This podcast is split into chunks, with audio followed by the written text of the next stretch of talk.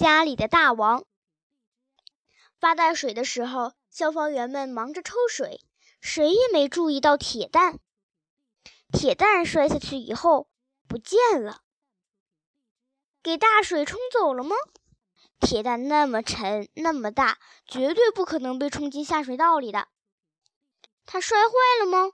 不见得，浑身钢筋铁骨的，恐怕摔不坏。就算摔坏了，也应该躺在窗子底下。可是大水过去以后，地上只有一个凹坑，没有别的了。铁蛋哪儿去了？铁蛋失踪了。铁蛋失踪了，小丢丢高兴的嘴巴合不拢。小丢丢拉警报发大水，就是为了赶走铁蛋嘛。铁蛋失踪了，最想念铁蛋的是小丢丢的爸爸。铁蛋哪里是请来的？明明是他从机器人公司里买来的。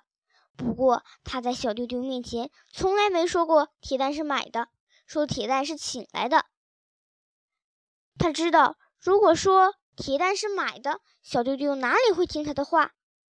如今铁蛋失踪了，咋办呢？在报纸上的寻人栏里面找一个寻找铁蛋的启事吧。小丢丢的爸爸说。得登在寻机器人栏里。小丢丢的妈妈细心补充：“你不能写寻找铁蛋，除了我们一家四口人知道它叫铁蛋以外，谁知道它叫铁蛋？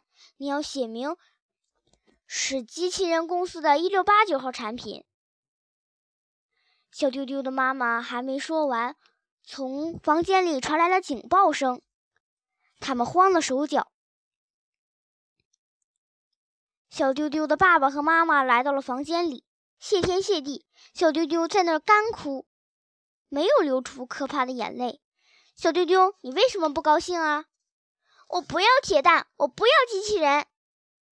小丢丢的爸爸明白了，他说的话给小丢丢听见了。我一见到铁蛋就想哭。小丢丢的话把他的爸爸妈妈吓坏了。不要铁蛋。我们再也不许铁蛋跨进我们家的门栏儿！不要铁蛋，我再也不买机器人了。爸爸发誓道：“什么？铁蛋不是请来的，是买来的？”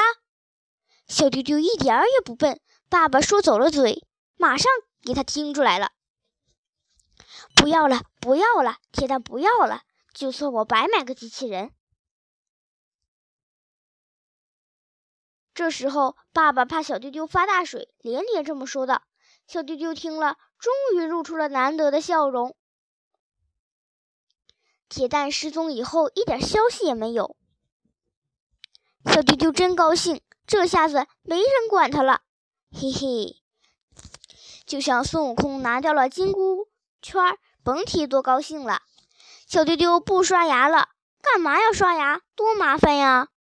小丢丢的衣袋又开起旅馆来了，生意兴隆。如今，橡皮泥、泡泡糖、铅笔头、啤酒盖、瓶子和小人书都住进了旅馆。小丢丢的头发也长起来了。哼，头发长了点儿，有什么不得了的？那理发推子在头顶上游来游去，多痒痒，多难受啊！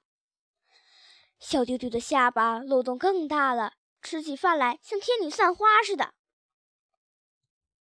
可惜的是，吃饭的时候听不见铁蛋那宋世雄般的现场播音。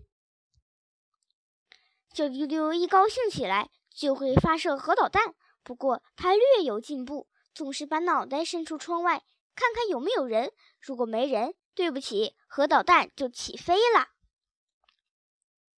在家里，小丢丢真的成了大王。